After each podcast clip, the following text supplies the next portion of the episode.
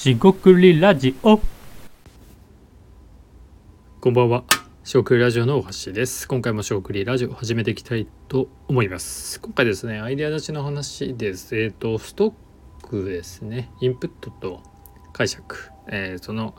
中身ですね。解釈をしていく、考えをしていく。えーそのですね、えーまあ、有効性ではないんですけど、えーそのどちらかというとですね、それ自体よりもその前後、まあ、隙間というか、えーその余白みたいなところでアイデアが出てるんじゃないかっていうことを話していきたいと思います。今回もどうぞよろしくお願いいたします。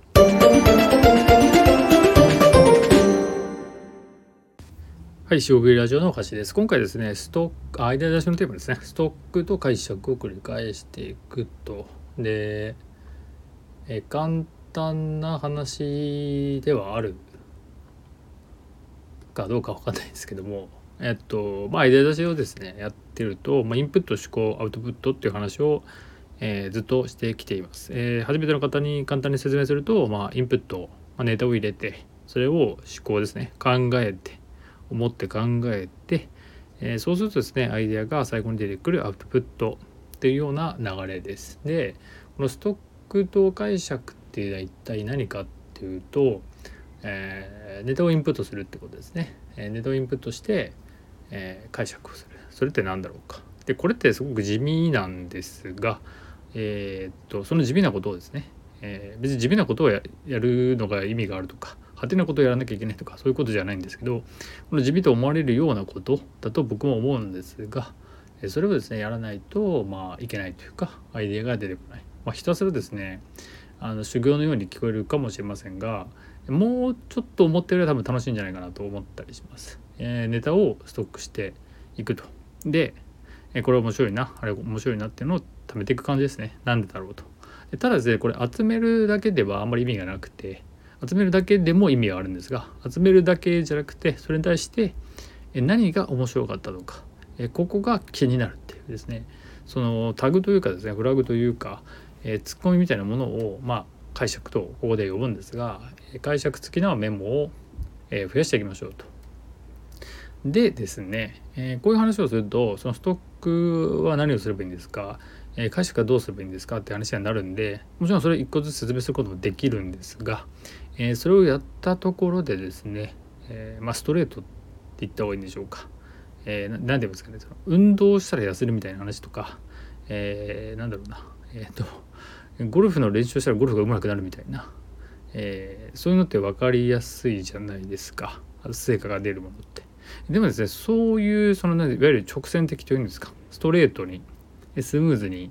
えー摩擦係数がゼロみたいなツルツルっていうんですかね、えーでアイデアが出るっていうことは、えー残念ながらというか期待している方はないと。えどういうことかっていうとアイデア出しのためにですねストックと解釈を増やしていくってことに、まあ、意義がある人は多分いないんじゃないかなと思います。ただえそれをやったら必ずアイデアが出るかっていうと,、えー、とここは濁すんですが出る言葉もあるし出ないこともあるんですね。ただ、えー期間としては多分置いて、えー考えれば多分出るんですよ。ただ、えーじゃあ1時間後に出してくださいとか、えーえっと1週間後に必ず出してくださいって言われると多分結構きついんですよ。なんでえーっとその時間指定できっちりでできることはないんですがそれもですねある程度の量をやればまあ出てくるよねっていうそう何ていうんですかね定性的なんだけどふわっとしてるんだけどもある程度の量でカバーできるっていうことは、まあ、僕の経験則からもそうですし他の人の意見とか、考え方からもそうなんである程度言えるんです。でそれを簡単にまとめるとストレートスムーズに直線的にはできないってことなんですね。逆に言うと非直線的っていうことで、まあ、いわゆる寄り道というかあの高速道路みたいにねその目的地にあのすぐに着くというような、えーじゃあ2時間乗ったら着きますというのじゃないんですね。で下道で、ね、5時間ぐらいかなみたいなとかですね。もしかして面白いものがあってそっちに寄り道したら、えー思わぬ出会いがあるという意味でアイデアが出てくるような気がします。そういう意味でですねストックと解釈、えーつまりインプットをしようとするとかする時に気づく瞬間とかもしくはその解釈をしてこれってこういうことなんじゃないかなっていうふうにツッコミ入れている瞬間とかもしくは、えー、それらを入れておいて、えー、なんかあんまりいいアイデア出ないなとかこういう視点はないんだろうなって思ってた時に全然別ことをやってる時に気づく瞬間とかですね。要はその瞬間瞬間っていうのは一瞬のことなんで、えー、取り立ててこういう瞬間っていうことを例示することは、まあ、そんなに意味はないと思ってるんですけどもそれをですねまとめてしまうとストック解釈つまりインプットと思考ですね。その間前後、えー、インプットしたり思考してる間に出てくる。まあよくあるのがえこんなネタがあるんですよねって話しておいて自分で整理したり自己整理ができてアイデアが出てくるとかまあもちろん相手の話を聞いて気づくこともありますがそれってリアルタイムだし、えっと、瞬間瞬間の話なんでなかなか言語化できないところはあるんですよ。でもですねそこを拾い上げるむしろアイデア出しってそういう、えー、前後というか隙間みたいなものから出てくるんじゃないかなっていうふうに思ったりします。でですねこれはここだけの話でもなく全体で言うとやはりアイデア出しというのがですねインプットを思考して、えー、アウトプットのその思考とアウトプットの最後の段階は、えー、もう寝かせておいて一瞬で気づいたりとかですね、えー、全然関係ないことやっていて気づくことが多いのでまあこれも妥当なことかなと。なんでとりわけすごいこと言ってるわけじゃなくて、